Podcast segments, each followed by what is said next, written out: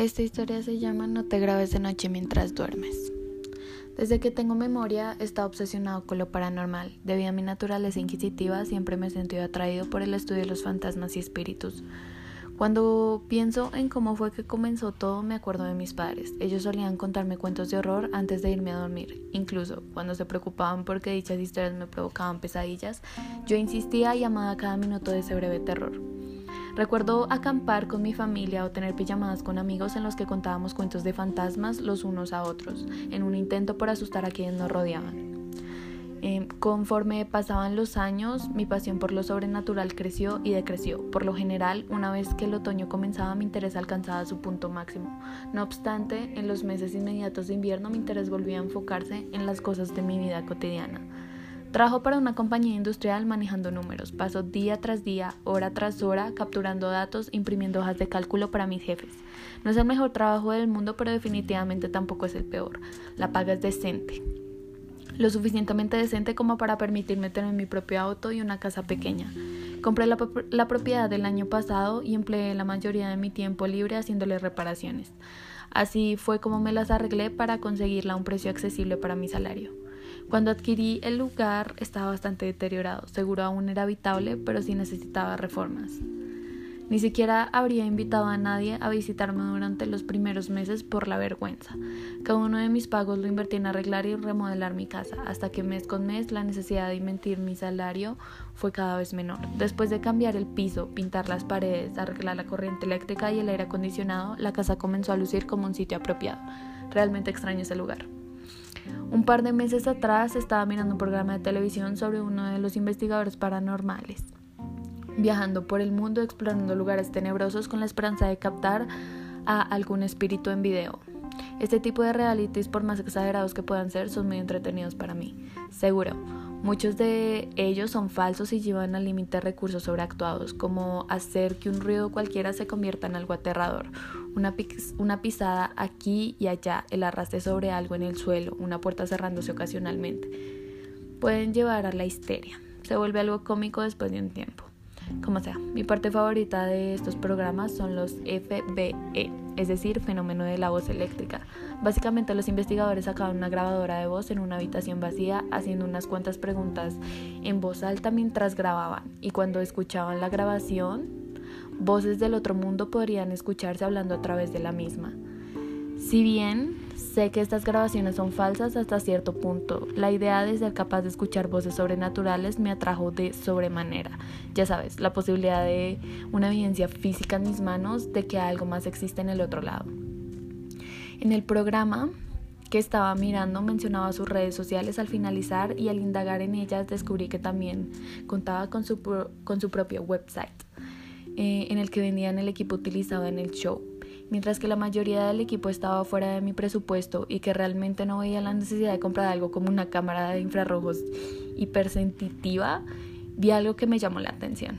Eran esas grabadoras digitales que usaban para las sesiones de FBE. Algunas de ellas eran bastante costosas, exponiendo ciertos botones distintos y funciones. Otras más solo contaban con lo básico, lo más simple costaba alrededor de 40 dólares. Eh, no sé qué fue lo que me impulsó a comprarla. El pensamiento de que finalmente podría satisfacer mi vieja pasión o quizás solamente estuviera tomando decisiones estúpidas de vez en cuando. Como sea, compré el objeto y de hecho me olvidé de él hasta que alguien tocó a mi puerta. Tras un par de semanas mi interés se reavivó.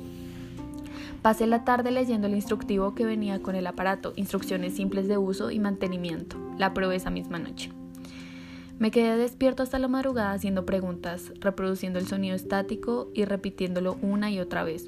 Cuando el sol fuera, se tornó naranja, revelando que el sol estaba saliendo. Decidí dormir un poco, alivianando de que ese día no tuviera que ir al trabajo.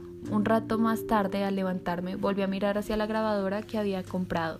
Consideré que tal vez mi casa no estaba embrujada en primer lugar, por lo cual mi falla al capturar algo era de verdad. Eh, nunca he experimentado sentido nada paranormal desde que me mudé, así que no podría estar seguro. Después de vestirme, alistarme para la tarde, noté que había dejado el aparato al lado de mi cama, grabando mientras dormía. Riendo por lo bajo, me pregunté si podría escucharme a mí, como roncando o incluso hablando entre mis sueños, así que rebobiné la grabación hasta un punto al azar y oprimí el botón de reproducción. Por unos 30 segundos no fui capaz de escuchar nada. Entonces distinguí un sonido de arrastre como sábanas siendo arrojadas. Otro minuto pasó y estaba a punto de apagar la grabadora cuando oí algo más. Se escuchaba como un susurro. Después de reproducirlo múltiples veces, distinguí lo que decía. Te veo.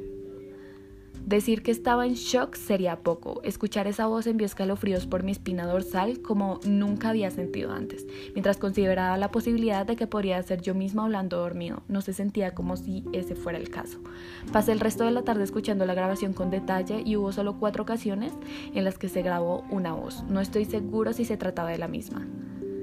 Está ahí. Vigílenlo te veo, no puedes escapar. Cada una era más escalofriante que la anterior. No estaba seguro de qué hacer a estas alturas. Estuve dándole vueltas al asunto. Entonces consideré grabarme a mí mismo una vez más mientras dormía, solo para estar seguro. Me fui a dormir temprano esa noche. El sol aún estaba en, el, en lo alto del cielo. Aunque descendió rápidamente, me aseguré rápidamente de que cada puerta y ventana estuviera cerrada antes de poner en marcha mi grabadora y me abandonaba al suelo.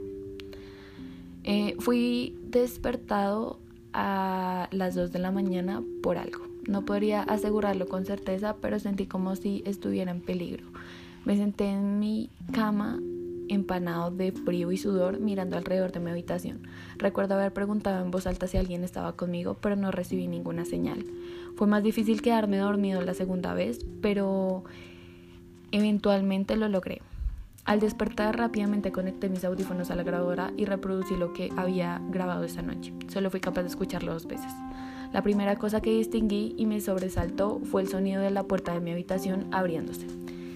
Sea ciencia cierta que coloqué el cerrojo en cada puerta. Aún así, el sonido de la puerta abriéndose era tan claro como el día. Unos 35 minutos después de eso escuché la voz. ¿Está ahí? De nuevo, la misma oración de la noche anterior.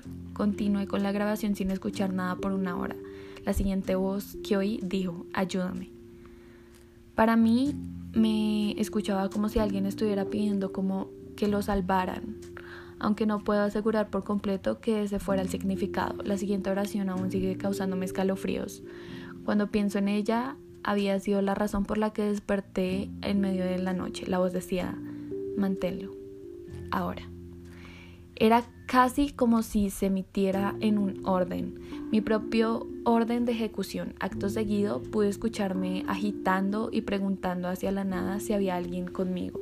La respuesta que escuché, para mi dicha, fue, 50 de nosotros estamos aquí.